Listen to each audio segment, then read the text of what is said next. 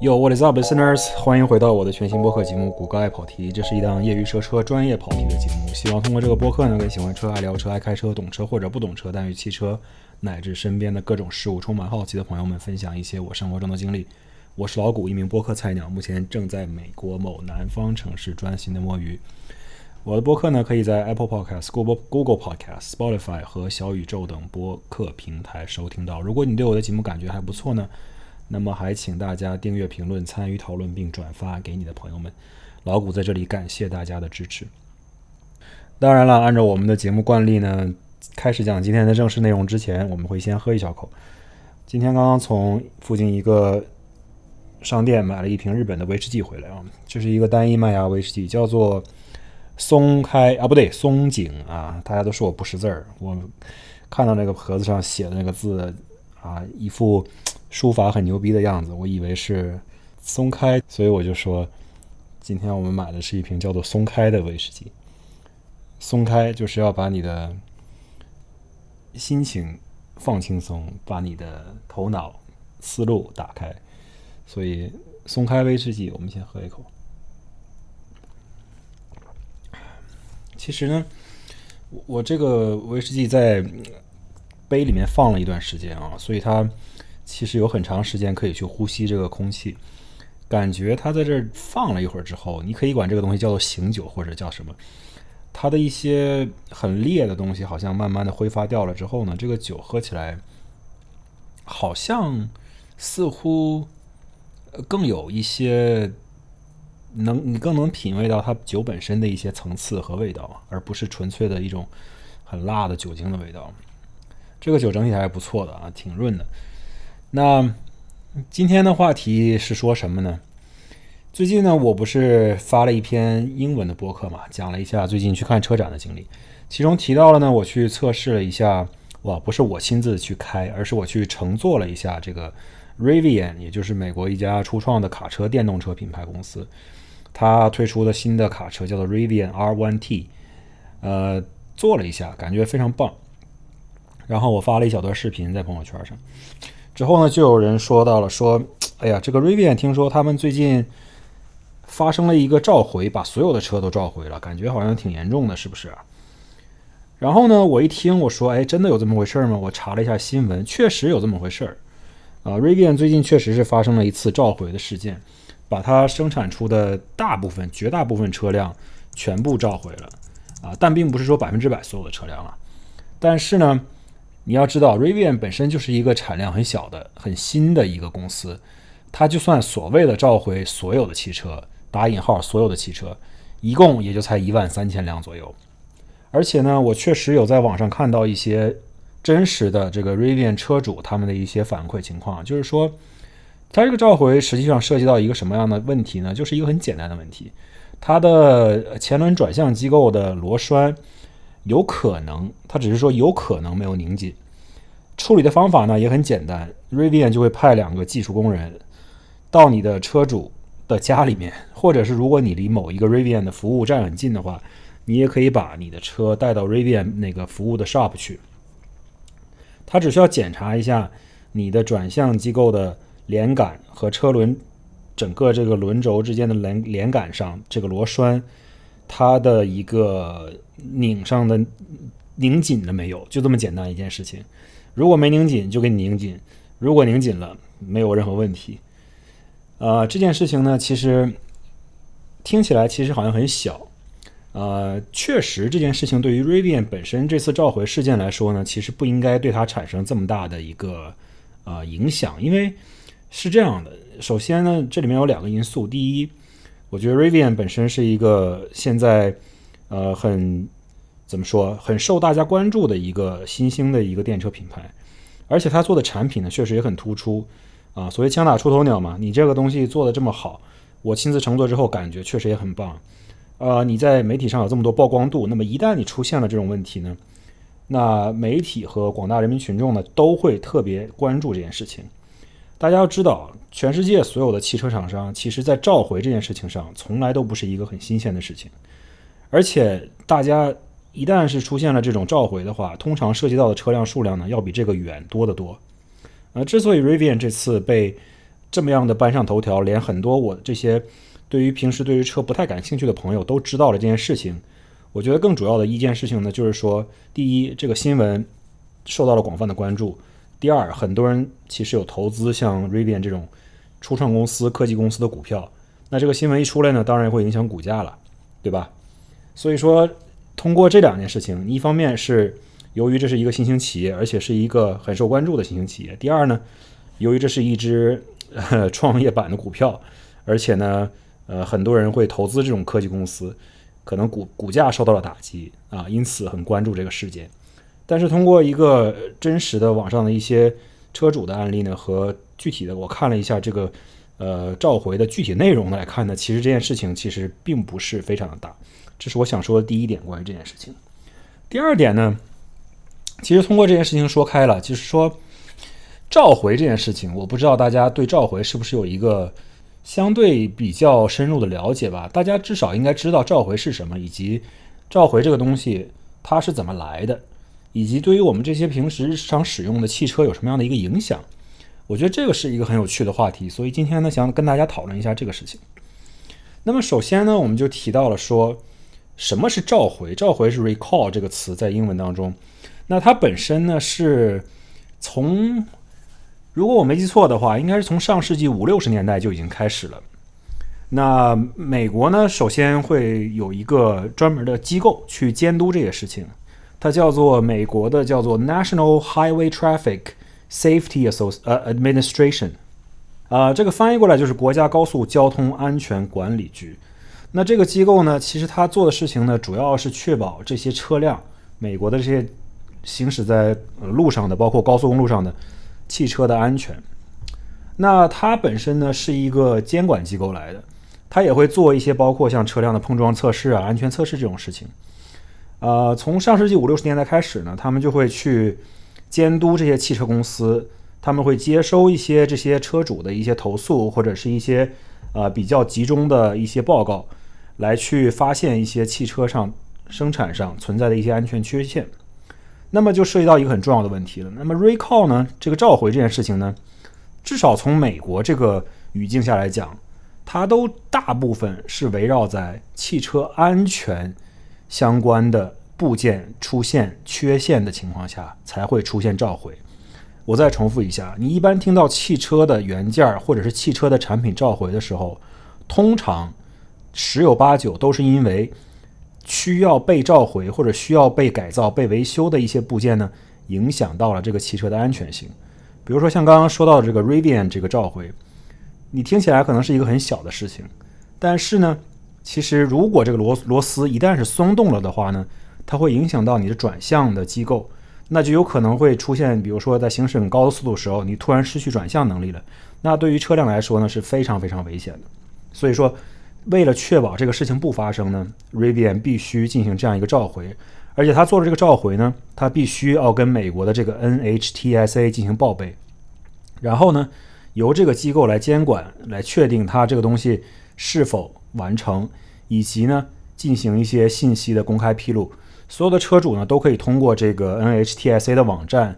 啊，通过自己车辆的这个识别码，就是 VIN 码。来找到自己的车辆是否需要被召回，那这个是一个大背景。然后呢，关于召回呢，其实还有很多事情可以跟大家讲一讲。因为我们一说到召回呢，其实很多人一先首先想到的都是汽车啊。呃，当然了，我们如果把语境扩大到汽车行业以外，其实召回这个概念还有很多。比如说，很多医疗设备会召回，甚至一些药厂生产出来的药都可能会召回。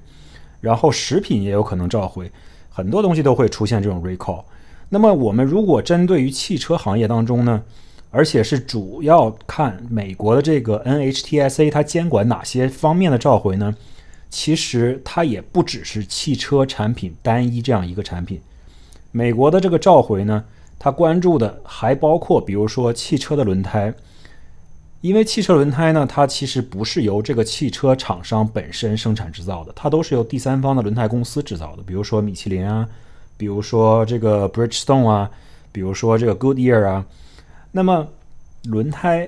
它不是由这个汽车 OEM 来负责的，它一旦出现召回呢，就是由这个轮胎生产厂商来负责。轮胎大家可想而知了，对于汽车行驶的安全也是至关重要的，因为你在行驶过程中，你跟所有的车跟路面接触的大概就是四个那么巴掌大的一个面积，那么全都倚仗这个轮胎来保障你这车能在路上安全的行驶。除此之外呢，NHTSA 其实还会监督，比如说汽车上使用的儿童座椅的安全性，这个也很重要，对吧？因为儿童座椅也不是由汽车厂商本身制造的，它都是由一些第三方公司提供的。但是呢，它又使使用在汽车当中，而且呢是坐着一个小孩儿，对于这个小孩的安全呢也非常非常重要。所以呢，这个国家高速交通安全管理局也会监督这种儿童座椅或者是一些增高座椅的汽车当中使用的这些座椅的一些安全的召回事情。那么说到这些呢，我们今天其实还是主要关注一下关于汽车产品本身的一些召回，以及这个事情召回一旦发生了，我们应该怎么样去处理。首先呢，我其实每次提到这个事情呢，总会想到一些这个汽车行业历史上非常非常大的一些召回事件，而且有些这些事件呢，说不定就影响到大家了。我们在这里进行一下简单的回顾啊，如果呢刚巧你有。你的车辆现在驾驶的车辆受到了这些召回的影响呢？那么我也建议大家，就是赶快到这个网上去查一查，看看你的车辆到底有没有受过影响。这样的话呢，尽快的排除一些安全隐患，对于你自己来说也是非常有好处的。那首先我们就会想到一些非常呃重大的这种召回事件，比如说大众集团之前啊过去几年出现了这个柴油舞弊这个事件。那么这个事件呢，相信我也不用太多说了，大家都知道了可能。而且我在之前的节目当中呢，确实也提到过，因为就是它简单来说吧，就是它这个车呢在测试排放的时候，它的柴油发动机软件上呢有一个作弊的一个行为，就是说它在静止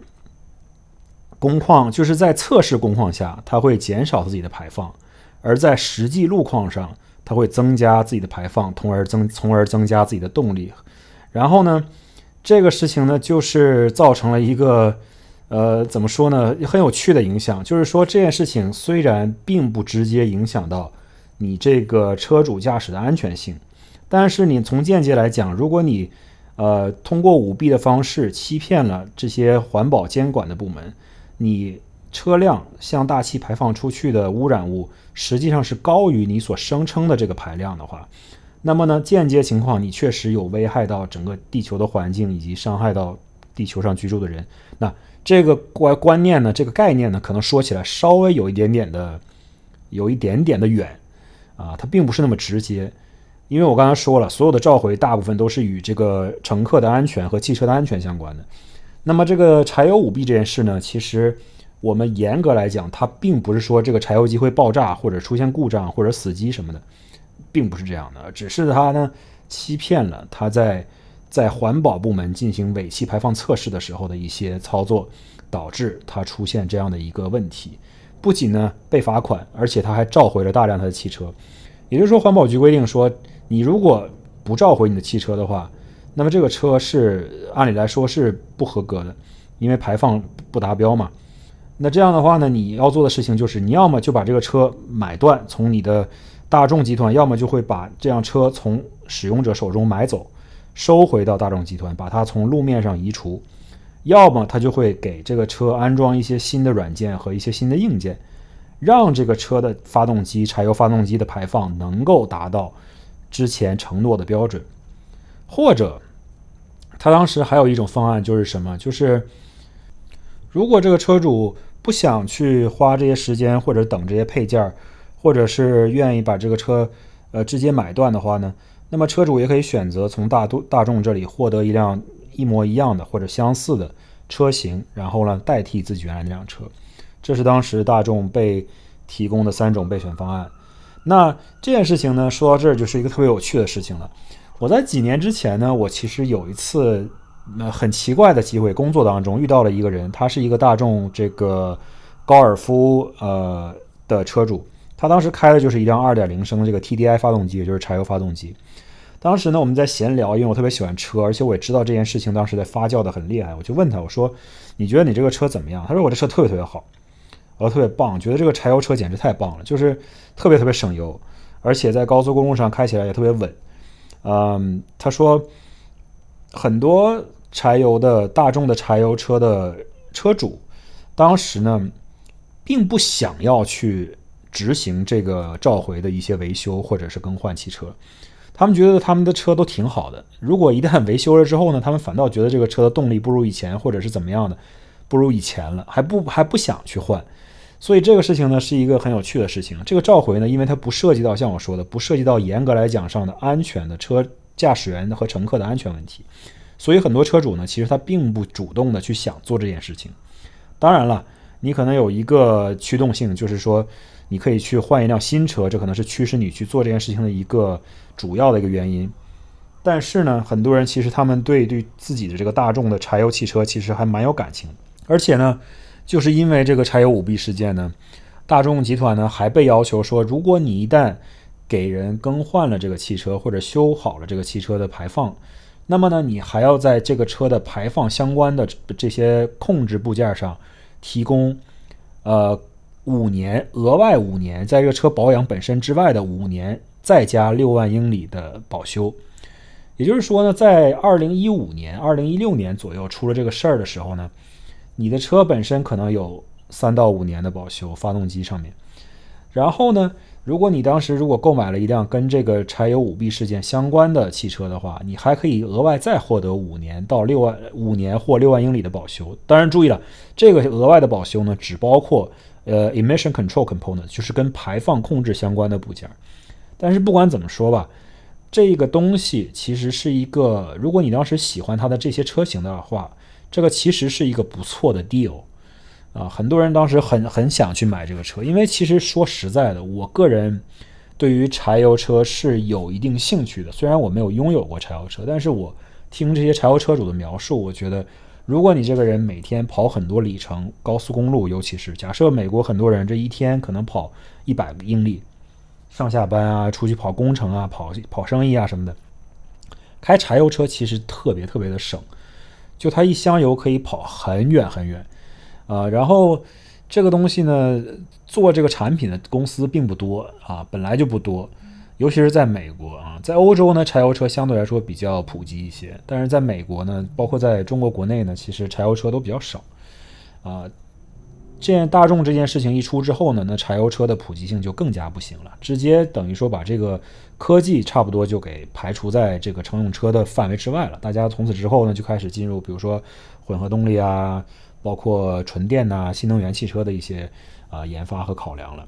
那么柴油呢，基本上在乘用车当中现在已经很少见了。再有一个比较知名的这种召回事件，历史上呢，我之前好像也有提到过，就是丰田的这个脚垫事件。当时就是说，丰田的一些车主呢汇报说啊，我们的这个车突然会加速，油门卡住一什么东西上，不受控制的加速。当时呢，丰田也有一些车主受伤和死亡的一些事情，所以这个事情闹得也很大，也出现了一些这种呃 class action 的事情。那丰田呢？经过这个是调不同阶阶段的调查呀、召回啊，包括维修啊，他做了几次这样的来来去去几年当中做了几次相关的召回，全部召回加在一起，差不多总计有九百万辆汽车受到了影响，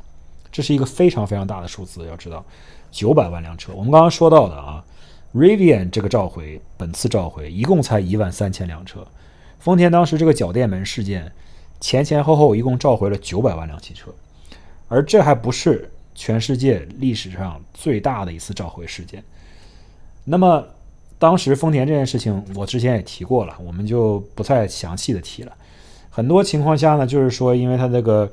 油门或者是刹车或者是一些软件或者是脚垫的安放不正确，导致这个油门被卡住，然后它就没法进行减速。啊，车就不受控制。后来呢，经过各种各样的维修啊、控制啊、更新啊、换代啊，这个问题现在已经解决了。而且我之前也提到过，如果你是一个新任的丰田或者雷克萨斯的车主的话，你就会发现，他们现在关于这个脚垫的一些呃注意事项非常非常的多。它会有一个固定的锁扣放在上面，他会给他所有的 dealer 培训说，如果你这个车在交付给车主之前，一定一定要注意把这个脚垫安排好，它的这个锁扣一定要锁紧，一定要把这个各种各样的这个脚垫相关的东西处理好。而且你会看见它的说明书上有很多关于这个脚垫的解释，它就通过各种法律的文书和文件来通过。通知这个车主的一个方式，来减少自己的一些法律上的责任。这是丰田在这个脚垫门之后呢做出的一些反应，一直持续到今天，你都会发现它有很深远的影响。那像我刚才说了，这个并不是整个呃汽车史上最大的一个召回事件。那么什么是最大的一个召回事件呢？全球汽车历史上最大的召回事件就是当年 Takata Airbag 高田。安全气囊爆炸事件造成的一个召回。那么这个事件是怎么来的呢？其实很多人，我觉得这件事情上一定要认真听，因为这个事情涉及的面儿之广，以及年份之多，我觉得很有可能你现在开的车就有被这件事情影响到。为什么这么说呢？就连我自己开的那个萨博呀，二零零八年的萨博，都会。收到信说哦，你的气囊需要召回，马上到我们这儿来更换。我也就收到信之后立刻就去更换了，对吧？这个事情是怎么回事呢？就是大家也知道，气安全气囊，比如说在你方向盘当中的安全气囊呢，它在汽车发生碰撞的时候，尤其是正面碰撞，触发了一定的速度和碰撞的一些力量的时候呢，它的 sensor 会发一个信号，让你这个气囊发气囊进行启动。气囊启动的方式是什么？大家要知道，这个气囊呢，其实就是一枚小小的炸弹啊。这是一个爆炸物在一个气囊后面，通过爆炸，然后产生大量的气体，然后充满这个气囊，让这个气囊在瞬间很短的时间内膨胀开来，形成一个屏障，或者是叫做一个 cushion，在你面前。这样的话呢，你的头撞上去之后，你不会产生特别大的撞击，你会有一个软着陆，对吧？但是。高田这个安全气囊当时出现什么问题呢？它使用的这个爆炸物啊，气囊当中使用的爆炸物是硝酸铵。那硝酸铵本身是一种钝感度比较高的啊，这是我鹦鹉学舌来的啊。什么叫钝感度比较高？就是它不太容易爆炸啊，需要很多条件才能引爆的一种爆炸物。我本身也化学也不好，如果我说的不对的话，希望大家见谅。如果有专家的话，那么希望你在评论当中进行指正。那么我理解的是什么呢？就是说它这个硝酸铵呢，在高温度和高湿度的一些环境当中，比如说我们居住这地方，一年到头全是夏天，而且湿度比较高。再比如说在香港，比如说中国南方，比如说南半球或者赤道附近的一些国家，它的硝酸铵会出现一些化学上的变化，它会变质。变质了就导致什么呢？它在真正气囊启动。这个硝酸铵燃爆的时候呢，它的爆炸就会过度，啊，具体的原因，这里面化学原因我其实说的不是特别明白，我也不是特别理解。但是呢，结论就是这样的：如果这个硝酸铵出现了变质，它爆炸的时候呢，就会有一些过度，啊，它设计上本身也存在一些小小的缺陷，可能是就会直接把这个气囊的这个 inflator，也就是说给这个气囊充气的机构呢，本身是一个，它是一个应该是一个密闭的机构，它只是负责充气的，对吧？但是它爆炸之后呢，直接把这个机构给炸碎了，然后这里面有可能金属的碎片，就像一个炸弹一样，就飞出了，飞到了这个驾驶舱里面，就可能伤及到驾驶员和呃车内的一些乘客。当时本田是比较早期的出现这个问题的啊，出现了几例死亡的案例，就是车撞击之后气囊爆炸，然后人直接被这个气囊炸出来的碎片给给弄死了。所以这个事情呢，就。一下子就就炸开了啊啊！No pun intended。但是这个事情真的就是通过这个事情一下就炸开了，发现很多很多很多很多汽车的这个高田安装了这个高田安全气囊呢，都存在这种隐患，尤其是在高温高湿度环境下，呃，车已经服役的时间比较久的一些车辆，这个风险就更高。所以呢，当时他们就是从。把全球的市场分成了几个不同的区域，就是最高温、最潮湿的区域，就是最高风险的区域。最高风险区域当中呢，他们就从最老的车开始去优先这些车的召回、更换气囊。那我的车呢，比较巧的是，我当时刚刚巧刚刚好从纽约搬到了迈阿密，搬过来不久。你想想看，我的车是二零零八年生产的，我是二零一六年才收到了这个。车的召回的这个通知，当时我已经人到迈阿密了，所以可能对于我来说，我当时不知道怎么回事，不知道是因为我在迈阿密，所以可能是我的召回得到了优先，因为我是生生活在一个高温度、高湿度的一个环境，而且我的车相对来说也比较旧，那么可能我是最早的一批接受到这个高田气囊这个召回的一一批车主。当时我收到之后呢，立刻就到这附近的一个呃 GMC 的一个 dealership 把这个东西免费就更换了，因为萨博大家也知道这个品牌已经不存在了啊。当时我购买的时候，零八年这个车的品牌呢是属于 GM 的通用汽车公司的，所以说现在的召回呢也由通用汽车公司旗下的 GMC 进行负责，至少从我的情况是这样的。那么说到这儿呢，我就想提醒大家，这个召回事件之大，它是全球汽车历史上最大的一次召回，涉及到的汽车有多少辆？现在网上的一个相对比较完整的统计说，将近有七千万辆汽车受到影响。这是一个非常非常广泛的一个事件，非常非常大的一个数字。而且高田整个公司就在二零一七年，这个事情是二零一五年左右啊、出来的。这个高田公司整个在二零一七年就破产了，对吧？因为赔不起了，就干脆就破产了。那么，截止到二零二零年，网上的一些官方数据，包括刚刚说到的这个北美国家高速交通安全管理局的一些数据会说，截止至二零二零年，仍有百分之三十的车辆气囊没有更换，没有接受召回。那么，截止到二零二二年，就是今年七月份，仍有百分之二十左右的受影响车辆没有接受召回。七千万辆车，百分之二十，那就是一千四百万辆车呀，仍然没有接受召回这个气囊的安全召回。所以，如果你现在开的一辆车相对来说比较旧，是二零零几年初到二零一几年初的时候，这个阶段的汽车呢，我建议你好好的看一看你的车是否之前受到了这个 Takata Airbag 召回的影响。像我说的，到网上搜索这个 NHTSA 美国国家高速交通安全管理局的网站，进去搜索 Takata 相关的召回，输入你自己车的 VIN number，立刻就能看到你的车是否被影响。如果被影响了，如果你没有收到通知的话，那么我期望你能够尽快联系你汽车本身的品牌的经销商，也是 dealer，跟他说哦，我需要气囊这个 recall，处理一下我这个气囊的召回事件。那么既然说到这儿了，我通过这个官方的信息给大家念一念啊，我这花几分钟时间给大家念一念，受影响的车辆到底有哪些？我就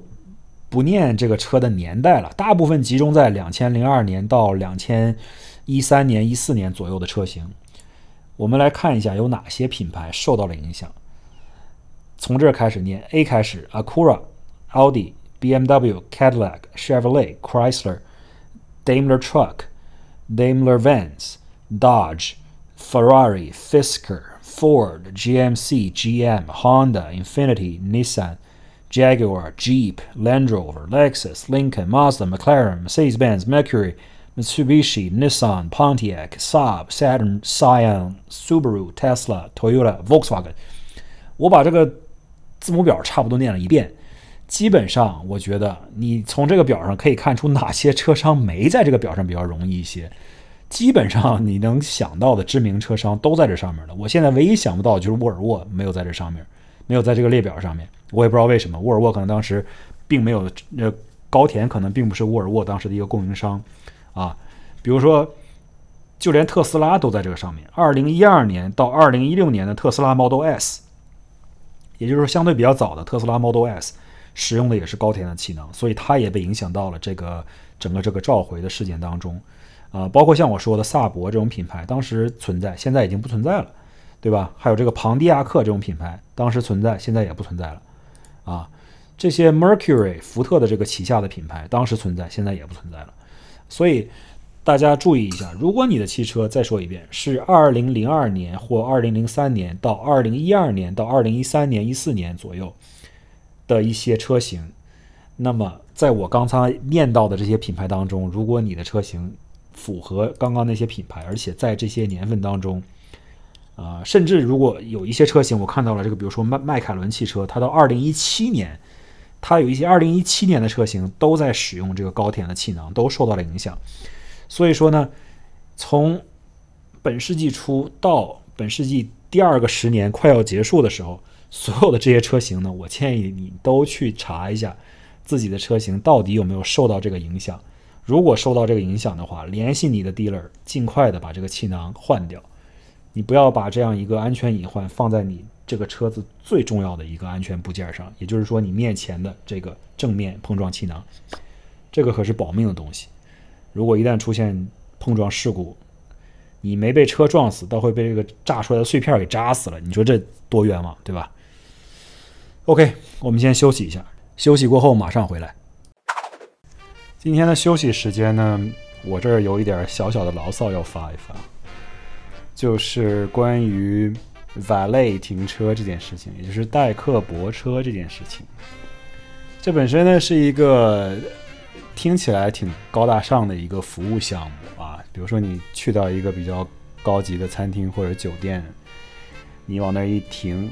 你都不需要把车自己停到车库里面去，人家有专门的这些，呃，叫什么呀？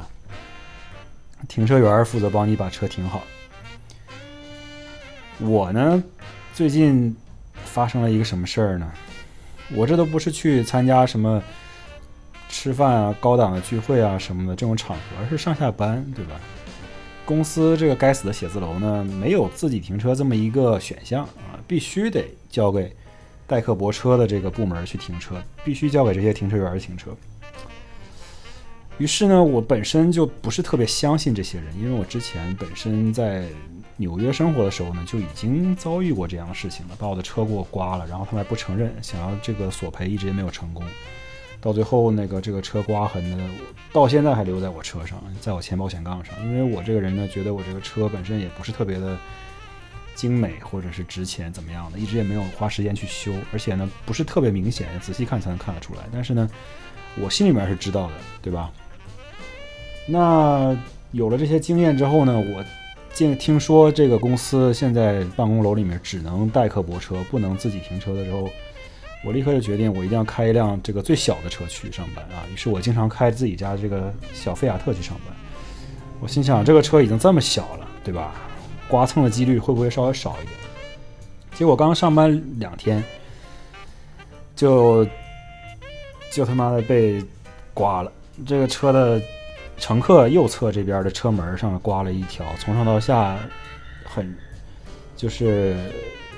完完整整的一个道子，感觉像是刮在了一个这种呃柱子啊或者是杆子上面啊，因为是一个很整齐的从上到下这么一个左右方向的一个划痕。然后就去找他们理理理论，让他们去看一下这个监控录像什么的。到现在呢，还没有一个正式的结论。而且呢，这个事情发生的时机也比较巧。这个事情发生在我身上之后呢，没过几天，我一个同事有一天上上公司上班，然后车交给了这个瓦类之后，这个代客泊车的不知道哪一个小哥，呃，本身这个事情呢是这样的，公司的停车场之所以要求所有人必须把车交给瓦类停车呢，是因为它那个车场的停车场空间比较小，它不光是一些这种停车位，它还在停车位上呢放了一些这种双层的这种停车电梯。也是把车架起来，这样的这样的话呢，你同一个车位可以停两辆车，啊，整个停车场的密度可以增加一些。当时呢，同事的车被别人这个开到一个呃双层的一个这个停车 lift 下面，停车这个架子下面，可能是这个上层的车架没摆好，或者怎么样的，他把这个车倒进去的时候啊，直接就撞到了一根金属杆、金属横杆上面，把整个车的后车窗直接给就撞了个稀碎。还在这个后车窗的左右两侧的这两个车框上、窗框上，留下了比较明显的这个一两道凹痕啊，就油漆也坏了，然后金属本身有点凹陷。代客停车的这个公司呢，倒是挺神奇的，当天两个小时之内就把这个后车窗给更换了，换了一块新的。但是呢，本身车窗的车框这个窗框的钣金啊、喷漆啊什么的，还得花后续一些时间去维修。所以呢，就想说这个代客停车这件事情呢，真的是挺无奈的，因为有的时候你没得选，你去到一个地方，可能这是你唯一的选择。你想，你想想看，如果你把车交给别人，怎么着你也不会特别放心。现在很多车呢，比如说特斯拉什么的，你可以有一些车型，你可以设一个这种叫做 Valet Mode，就是代客泊车模式啊。一旦放到这个模式之后呢，就是它不能，很多车会限制这个车的动力输出啊，或者限制车的这个极速啊，或者是不允许你在车里面。啊，听音乐啊，玩一些它这种娱乐系统啊，啊，甚至有一些车会自动开始录像，比如说像，呃，有一些车型它身上的摄像头比较多的话呢，它会自动开始录像。这样的话呢，一旦发生什么擦碰啊，出现什么事情呢，它至少会有个记录。这是一个很好的一个事情，很好的一个汽车的功能上的选择。如果你的汽车没有这种功能呢，我觉得我们作为车主唯一能做的就是每次在把车交给代客泊车的这个人之前呢，先确认一下车体本身的情况是怎么样的。把车拿回来的时候呢，不管你是多么的累、疲惫，想回家，喝了酒没喝酒，困了、累了，我觉得着急也好，不着急也好，你至少围着车走一圈，看一下当天停车前后有没有变化，车上有没有新的刮痕或者一些受到损伤什么的，包括车内也是一样啊。有些时候，这些瓦类车身，呃，这些瓦类的人员身上可能不知道是挂了什么钥匙啊也好，还是怎么样。按理来说，他们是着装上面是不允许有任何这种坚硬的东西挂在身上的，因为很容易刮坏汽车本身车身或者车内的座椅，对吧？但是呢，由于所有的人他并不是那么的小心或者在意。你的汽车，那么到时候呢，都有可能会产生一些损伤。就车内车外呢，取到车的时候，至少你看一下，啊，等你看了觉得没有什么损伤了，没什么毛病的时候，你再付小费给他也来得及啊，不要急着付小费立刻走人。OK，今天的休息呢，就先说这么多啊，虽然不是什么。I mean，这个事情发生在任何人身上，大家都不会开心，都会觉得我自己的车怎么就这样莫名其妙的放在别人手里几几个小时的时间，然后就被刮花了，这么倒霉。然后你想，一旦出现索赔，其实也非常困难啊，除非你有非常明确的这种监控视频的录像，呃，明确的指出这个事情是由这个代客泊车公司造成的，那么你很难去证明这件事情。所以呢，唯一的就是说给大家一个小小的建议吧。当你把车交给别人去停的时候，当你把车再取回来的时候，至少简单的检查一下，不要假设你的车没有问题啊。OK，现在我们回到节目的原本的内容。刚刚已经说到了，说这个召回啊，其实对于很多呃车型，包括很多年代的车型，都会产生一些影响。而且呢，由于很多召回它涉及的面比较广，呃。很有可能会影响到大家手中的汽车，呃，召回这件事情呢，本身它并不是说一定出现像 Takata Airbag 这种重大的安全事件的时候，它才会召回。像我刚刚说的，像 Rivian，他怀疑自己的螺栓没有拧紧，他也可以发布一次召回，确保这个事情不发生。这也是一种对自己免责和一种保障乘客安全、保保障用户安全的一种非常理性的做法。那么大家可能就会问了，那我们作为车主怎么样才能知道自己的车被召回了呢？既然这个事情其实比我们想象中的要啊普遍的很多的话，那么其实有很多有几个方案，有几个方法可以找到你的车是否被召回。像我刚才说的，最直观的就是去到这个 NHTSA 的网站上，它会有一个专门的网页让你搜索召回。你只要输入你的汽车的这个 VIN 码，就是汽车的识别码。那么它就会立刻告诉你，你这个车型，你这个年份，因为你输入的这个 VIN 码呢，其实是涉及到你这辆车本身能够，呃，精确到你这辆车辆本身的这么一个代码，你就可以立刻查到你这辆车，在它出厂之后有过哪些召回，有过哪些召回，这辆车已经被召回过了，已经维修过了，或者哪一些还没有被操作过，没有被处理过。那么根据这个信息呢，你就可以去进行一些反应。当然了，如果你是这个车的车主呢，通常如果这个车厂发生了召回的话，他会寄信给你。比如说当年我的那个萨博的情况，就是这样的。尽管萨博这个公司当时已经倒闭了，这个品牌已经没了，但是通用集团呢还是会寄信给我，告诉我说啊，你的车当年使用了这个高田公司生产的气囊，那么你也出现了这么一个召回事件，你请你把你的车开回来，我们帮你维修更换，这是这样的。那么另外一种情况呢，其实我觉得作为车主一个比较好的习惯是什么呢？就是每年啊到年终岁末的时候，如果你的车你持有的时间比较久的话，你如果你这车你持有只是每每次买一辆新车只持有半年，然后就换掉的话，那么这个话你可以当我没说，对吧？如果你这个车持有的时间相对来说比较久，超过一年的话，那么一个比较好的习惯呢，就是我们作为车主，每年到年终岁末的时候提醒自己，在你每年更新，比如说你的驾照啊，或者是你车的这个呃 registration 的时候，就提醒自己上网查一下这个车有没有新的召回事件。这样的话呢，你就可以确保你的车的召回呢永远都是最新的一些消息，一旦有呢，你就可以发现，及时的去处理。那么很多时候呢，大家觉得哦，召回这个事情，我也要看一下这个召回的轻重程度、轻重缓急来决定我是否需要处理。这种想法呢，其实没有错，对吧？比如说，有的时候人家会说，哦，我召回的一个东西是说，你这个车窗有可能会失灵，啊，车窗失灵的时候呢，会什么？就是一般车窗不都是这种防夹头的功能嘛，对吧？车窗自动升降的时候，一旦里面有个东西触碰到它，它就会防。防止这个车窗继续升上去夹到你的身体的一些部位啊，脑袋呀、手啊、脚啊什么的。这个功能假设啊，这个功能的传感器不是特别灵敏，有可能会造成夹头的情况。OK，fine。如果某一些车主收到这样的一个召回通知的话，可能会觉得啊，这个车里面就我一个人，我这个人从来不会傻到把自己的脑袋放到车筐上去让那玻璃夹，所以这个召回对我来说一点也不紧急。我觉得你这样想呢是无可厚非的，但是呢，我觉得面对召回，不管这个召回它有多小，或者是多么的不不重要，多么的让你觉得跟安全没有关系，至少呢，我觉得从汽车的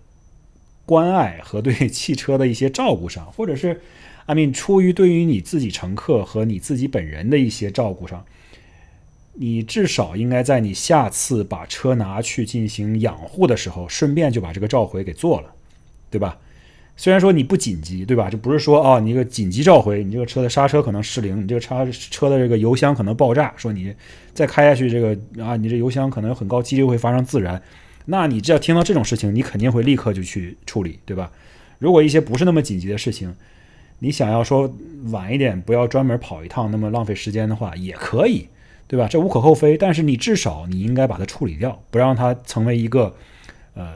lingering 的一个 problem，就是一直缠绕在你身边、围绕在你车上不就是挥之不去的一个问题。至少在你车下次换油的时候，像我之前说的，换油的话，你至少也得半年一次吧。或者电车，如果你进去需要那个进行一些定期维护的时候，换刹车皮的时候，你就进去把这个召回的事情处理掉就好了嘛。啊，本身也不会花太多时间。通常情况下呢，需需要更换硬件的话，可能会时间多一些。如果只是刷一下软件呢，通常需要的时间也比较少。啊，所以说呢，我给大家的建议还是说，如果发现自己的车有这种 open recall，就是正在进行的召回事件，或者是这么召回的一些通知的话，那么你还是尽快去处理啊，甭管这个东西有多么的轻微，或者是说有多么的不紧急。我都建议大家尽快去处理。那么，所谓处理呢？这个召回之后，车商和你之间会发生什么样的一个合约关系，和怎么样去产生一个接下来的一个处理的步骤呢？其实这个呢，像我刚刚已经提到关于大众这个柴油五闭门事件呢，也有有提到过这个事情。就是说呢，制造商大致上会给你两种选择：第一，免费给你维修更换一些部件，或者是免费给你升级一些软件；第二，如果这个东西软件或者是这个硬件已经不存在了，就是说这个硬件，比如说已经找不到了，配件不生产了，啊，官方已经找不到这种合适的配件来维修你这辆车了，那他可能会按照市价把你的车买断，也就是说给你退钱，对吧？但是注意，这里是按照市价，对吧？他并不是说你当年这车花了五万块钱，然后你开了十年之后出现了一个召回，人家还给你五万块钱，那不会的，他是会按照合理的市场折旧，按照当时市场的价格把钱退给你，把你的车买断。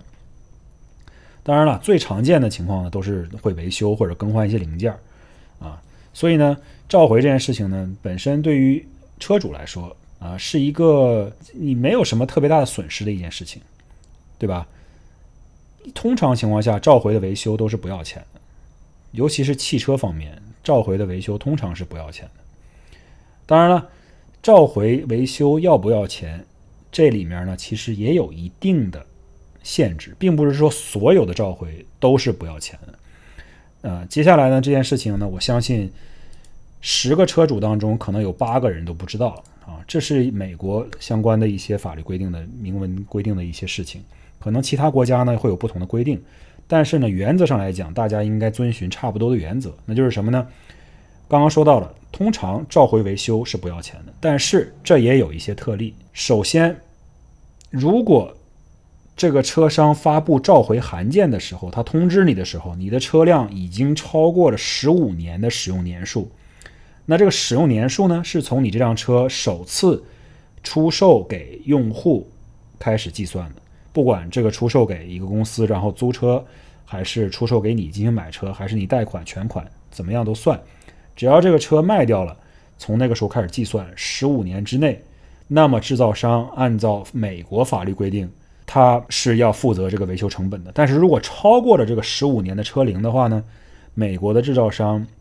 按照制造商按照法律规定呢，他不一定非要支付这个维修的成本，他还是可以给你召回进行维修，但是他有有权利也有可能跟你征收一定的这个维修的零部件和工时的费用，这是第一。第二，我刚刚跟大家提到了啊。这个汽车产品上面，不光是汽车本身会出现召回，轮胎也会出现召回。呃，在全世界的这种汽车轮胎的历史上，其实轮胎召回的事件也是呃非常常见的啊，也是比比皆是的。那么轮胎召回呢，本身它要遵循一套自己的法律规定，至少在美国这个条件环境下，它有一套自己的时间限制。首先，大家知道轮胎的时间限制呢，跟车是不一样的。刚刚我们说的，如果超过十五年的汽车呢？它召回可能会收你的钱维修，轮胎呢是另外一套规定，就是说，轮胎制造商呢根据法律只需要负责召回公布之日或者安全缺陷被确认之日以前五年内出售的轮胎产品，也就是说，它这个召回能够控制的时间只是过去往回 cover 五年，超过五年以上的，他就不会再去管你了。就不会再负责了，对吧？就像我之前提到的关于轮胎安全的一些话题，就是说，超过五年的轮胎，按理来说，如果你是一个对自己的安全非常负责的驾驶员的话，超过五年的轮胎，你本身也应该把它换掉了，对吧？你这轮胎每五年一更换呢，就会不会影响到关于召回的这条法律的规定，因为你自然而然的你就换成新的轮胎了。那超过五年的轮胎呢，这些制造商因根据美国的法律呢，是不再需要提供免费维修或者更换了。另外呢，关于轮胎还有一点大家需要注意的是，希望大家一定要记住这一点，因为这个事情呢，我之前也不知道，我相信很多人也不知道。我在做这这篇播客进行这些呃调研之前呢，我也不知道，就是说轮胎呢召回，如果你消费者收到了召回信件通知之后呢，你必须在一百八十天之内。把有缺陷的轮胎拿回到轮胎经销商进行维修或者更换。如果超过了这个通知之后一百八十天，你还没有做出任何反应呢，那么这经销商是有权利不负责给你更换或者维修的。这是关于轮胎一个比较特殊的一个规定，希望大家一定要注意。轮胎召回的信件你收到之后，你收到通知了，一定在在一百八十天之内做出反应。无论是汽车本身的召回，还是轮胎相关的召回，或者是车内安全座椅的儿童座椅的召回，这里面呢，其实存在一个法律上的一个诱因，能够促使大家尽快的去处理你收到的召回通知。这是什么意思呢？就是说，这些车厂或者是轮胎制造商，或者是儿童座椅的制造商，他一旦发布了这个召回的信件和通知之后呢？他在官方有了一个备备案之后呢，那么它其实呢是在给自己进行一个相当于类似于免责声明这样一件事情，对吧？从情理上来讲，就是说这些制造商他已经告诉了消费者说，哦，这个车的这一个部件可能存在安全的隐患，请你把你的车拿回来，我帮你修好，对吧？如果他发出了这个通知之后呢，车主依然是使用这个车这个轮胎或者是这个儿童安全座椅，并且。因为这个召回的部件故障产生了一些事故，出现了人员或者是财产的一些损失，那么这个理赔呢，其实就会非常困难，因为人家车厂已经告诉你了，说这个东西可能会出现安全隐患，请你立刻来更换这个零件，但是你不听，你还继续使用，并且真的出现了事故，那么这个时候你的这个案件呢，其实就很难去赢下来了。虽然我也不是法律方面的专家，但是我只是从一个情理的角度去给大家讲这件事情，去分析这件事情。也就是从另一个角度来说，一旦你收回到一些召回的通知和你得知了你自己的车涉及到一些召回的事件的时候呢，你应该尽快的去处理、去应对、去把这个东西修好，通过官方的渠道把它解决掉。这样的话呢，也是从法律上给你自己一些保障，对吧？那么今天这个话题呢，其实说的差不多了。呃，说到这儿呢，其实最后最后呢，我会有一些问题，我自己呢其实也在思考，而且不见得呢已经找到最好的答案，也在这里跟大家分享一下。我们就是作为一种呃沟通交流，通过这个事情跟大家想一想，大家也可以在这播客下面给我留言，提供你们的一些想法和意见。呃，这里面涉及到一个什么样的一个问题呢？就是说，新兴的这些新能源汽车呀，包括一些像特斯拉这类比较，呃，创新能力很强、软件能力很强，他们走在这个行业前端的一些车企呢，很多时候呢，像我之前提到的，都是卖软件送汽车这么一个概念。它的主要卖点呢，和它的主打的产品呢，都是它汽车的软件，对吧？那么。软件召回呢，其实也是一个很常见的一个项目。也就是说，你这个汽车的某一些，由于大部分东西都是由电脑控制的，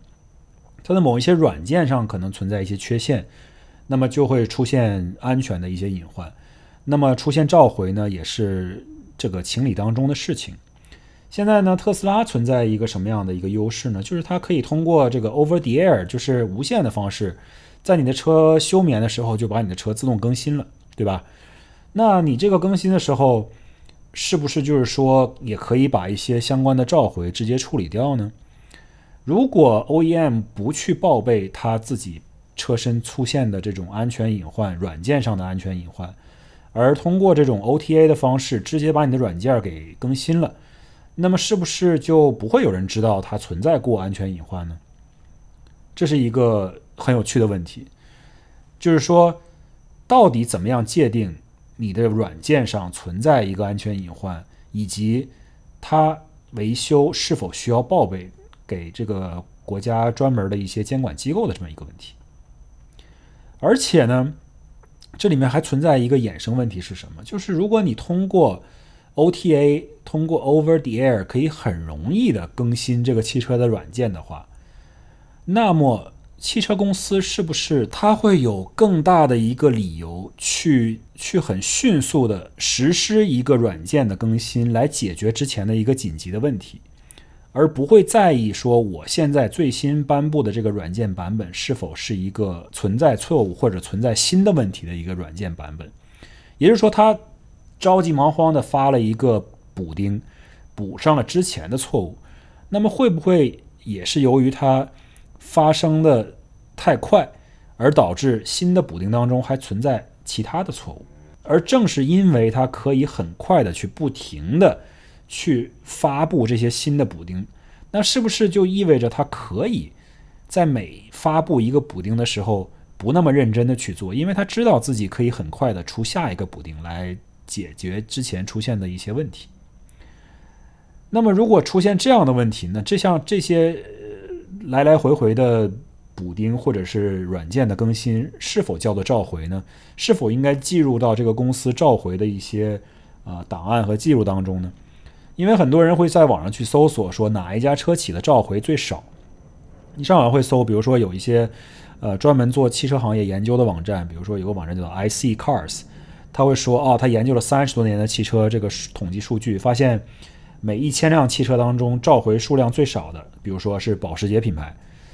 那么这个是一个比较旧的数据了，截止到三十一年的数据，截止到二零一六年啊，对吧？最新的这一代汽车它还没有考量到当中去啊，因为二零一六年的时候特斯拉的保有量应该还比较少。那现在这个软件的功能越来越强大了，你怎么样能够正确的统计到说，比如说特斯拉它到底做了多少次召回？它更新一次软件难道就应该算一次召回吗？如果都不算的话？那么怎么样才算？它会不会隐隐藏或者掩盖一些本来应该归类为召回的一些软件更新呢？这是我想说的，呃，一个比较有趣的一个思考题。然后再一个呢，跟这个其实也相关，就是说现在啊，很明显，特斯拉是走在了整个行业的前面。我不是说以特斯拉为这个靶子来不停的去抨击它或者是攻击它。但是呢，由于他做的确实比较前卫，所以我们就以它为一个案例吧。其实很多其实相似的这种初创公司啊、汽车企业啊，都有这个方面的能力。那么他们有这个能力去做这种 over the air 的更新，来修改一些软件上的错误。但是呢，像美国这种监管机构机构，比如说这个 NHTSA 这方面，他们呢可能就没有足够的人力、物力、资源、人才或者是知识。去监管或者统计或者去理解，甚至去验证这个软件更新是否解决了他所承诺要解决的问题。那么这个也存在了一个问题，就是说特斯拉呢，它是一个很独特的一个这么一个公司。伊朗马斯克呢，好像也很骄傲的说自己就是说，他会让这个公司呢生存在一个这种呃有点像监管部门追不上的这么一个处境里边，对吧？他就喜欢说，我们就是这样的前卫，我们就是这样的有创创新能力。我们创新的东西，你们这些监管和法律还跟不上呢。就比如说他做这种在路上的这种呃 full self driving 的这个 beta testing，很多法律上完全是空白，不知道这个东西到底是否是合法还是合理。他就可以让这个乘客驾驶员去在路上实时的去验证他的这个软件的成成功与否。并实时的将一些数据反馈给他，等于说所有的特斯拉使用了这个 FSD Beta 的人都成了特斯拉的试验员或者小白鼠。大家一方面去所谓的享受这个服这个 FSD Beta 的这一些功能，但另一方面呢，你也是一个个活生生的在这个路面上帮他进行实验的这些小白鼠，对吧？你的数据呢都反馈给他。让他这样来形成一个循环往复的、不断更新它的这样软件的这么一个闭环。对于汽车行业的前进或者发展，这可能是一件好事。但是对于我们 individual driver、individual passenger 或者是这种 consumer 来讲，我们每一个人真的应该去承受这种 beta testing 的这种能、这种责任，或者是这种带来的后果？这也是我们今天最后想说的一个小小的一个思考题吧。虽然说我没有一个很完美的答案，我也不知道这个东西接下来会怎么样发展，但是呢，至少我觉得是一个值得思考的事情。我相信接下来的几年当中呢，逐渐会有更好的答案浮现。那么今天的节目呢，就到这里，我们下周再见。